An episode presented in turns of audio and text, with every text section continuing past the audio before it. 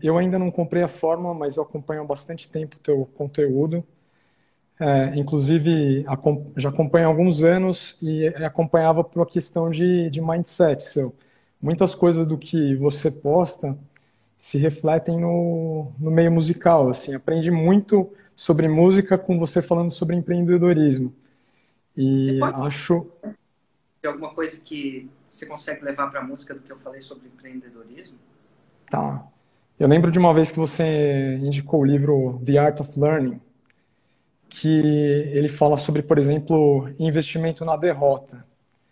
Né? Assim, e esse, esse capítulo ele reflete bastante o que, o que a gente tem que fazer na música de vez em quando, de, de apostar em coisas que você é ruim por bastante tempo para você conseguir, de fato, ver uma evolução ao longo do tempo, assim.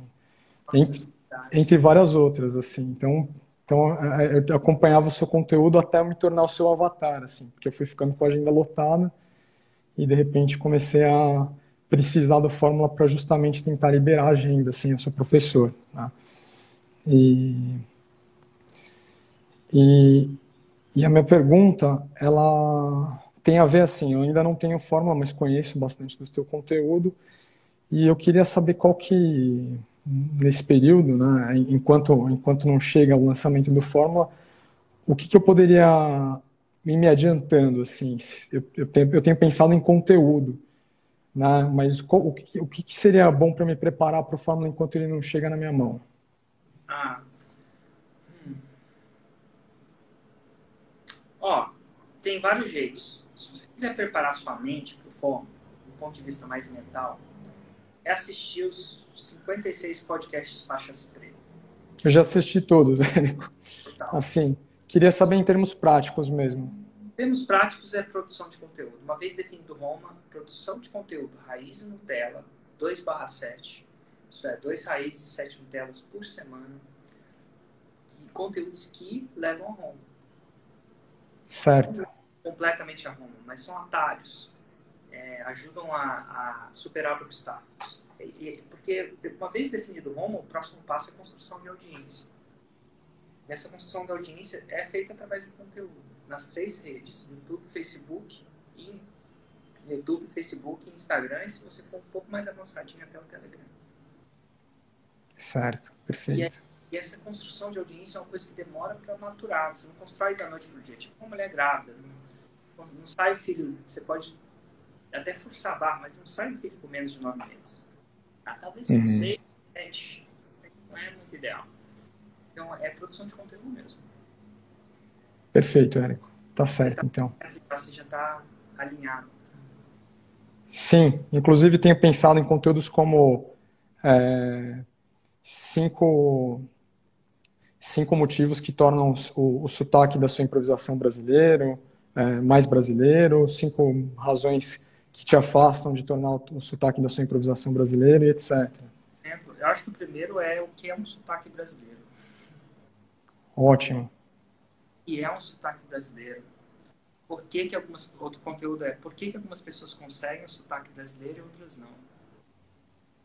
Ótimo. É clássico isso, né?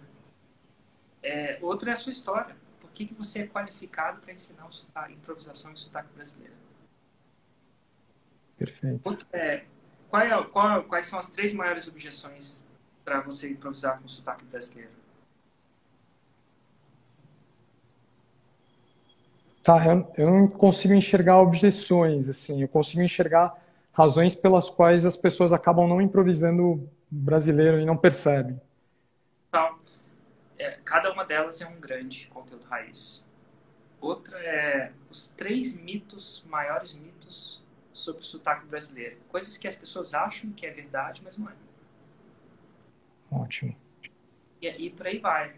No final das contas, esses são bons, bons começos. E aí, desses grandes raízes vão sair Nutellas. Né? Então, eu começaria... Micro, sempre, sempre, sempre com raiz.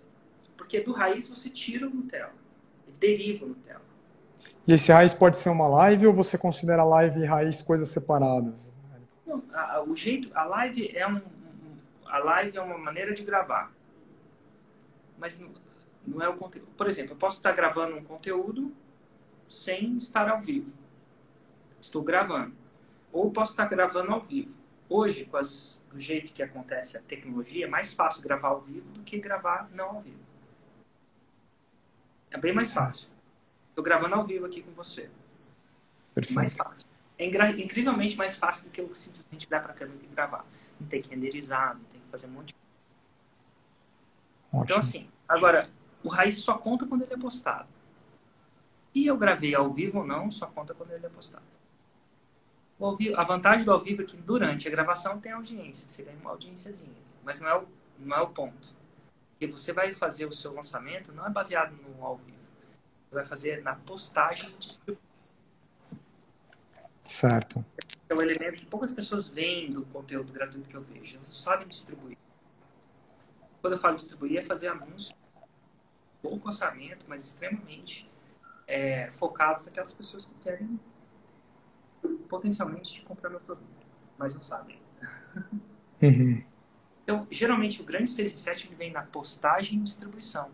As pessoas vêm e acham que é no ao vivo. O ao vivo é só uma maneira de gravar. Tá por trás dele, não são essas 800 pessoas que vão fazer o meu lançamento ir para frente ou para trás. É o que eu estou fazendo atrás que ninguém vê, que é postagem e distribuição. Aí a gente não está falando de 800 pessoas, a gente está falando de milhões de pessoas por mês. É Excelente. Pessoas, elas não têm acesso, né? Não parece que é. Então, quando você está fazendo uma live ao vivo para uma pessoa, tanto faz. Um é maior que zero. Se você estivesse gravando, você estava fazendo para zero. Só que o que vai fazer a diferença não é se aparecer um ou duas pessoas lá na live. É o que acontece na distribuição que vem depois.